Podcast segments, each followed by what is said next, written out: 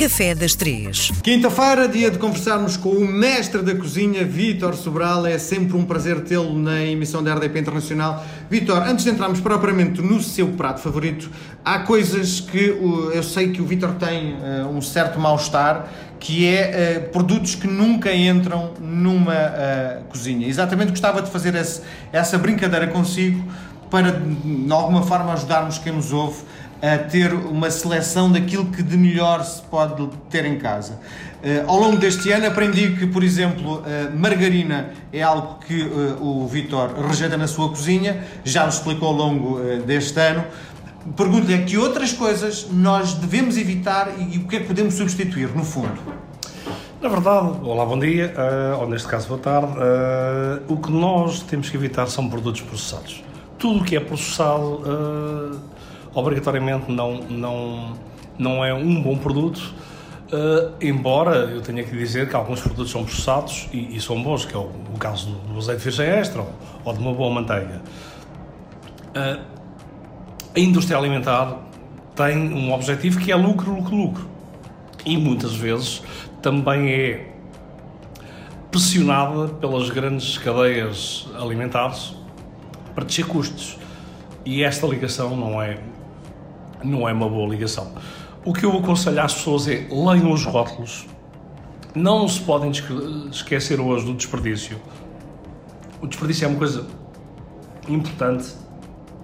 O nosso planeta, sempre que nós individualmente pensarmos uh, no desperdício, agradece-nos, porque depois somos muitos a pensar e isso tem, sem dúvida, repercussões uh, a, nível, a nível do país e a nível mundial mas para não estar a focar num produto em si, leiam rótulos e não comam coisas processadas. Eu sei, coisa. eu sei que dá trabalho, eu sei que dá trabalho, uh, uh, eu sei que dá trabalho muitas vezes fazerem em casa, mas uh,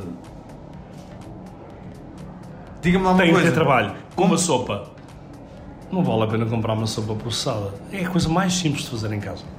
Sim, legumes, não é? É, legumes, Sim. nem que seja de batata, Sim. não é? Diga lá outra coisa, por exemplo, o açúcar, como é que nós podemos substituir o açúcar?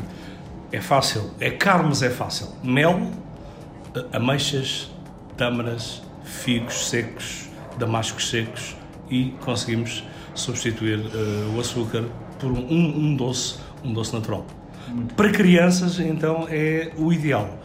Porque imagina, eu vou fazer um sumo de morango ou de laranja que é meio. Uh, não está tão doce como uma criança gostava. Eu junto-lhe dois, dois damascos secos e trituro e fica, uh, fica doce. E a criança não comeu açúcar refinado. Muito bem. E o que é que hoje nos traz no Café das Três? Uma coisa doce, que faz-me lembrar uh, uma tradição também, visto que estamos a caminhar para o Natal.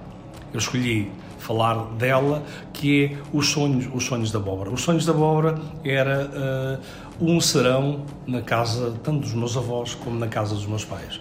É cozer a abóbora, é fazer a massa previamente, é esticar depois a massa para envolvê-la com a abóbora cozida e muito honestamente uh, um uns sonhos de abóbora feitos ou para a minha mãe ou para a minha avó, neste caso hoje em dia pela minha mãe, vale a pena o bocado no Natal. Uhum. O grande problema é que nós nunca conseguimos comer só, só um, comemos Sim. mais que um. Sim. E dentro da minha, da minha teoria, já que nos vamos desgraçar, para que seja com coisas boas. Sim.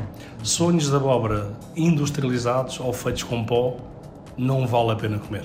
Uhum. Bom, a pergunta é quase a, de sempre: como é que eu consigo visualmente, estou a olhar para um escaparate numa pastelaria, como é que eu percebo se o sonho é bom ou é mau, sem tocar e sem o provar? É assim, eu consigo pela cor e pela absorção que ele tem, que ele tem de açúcar, não é?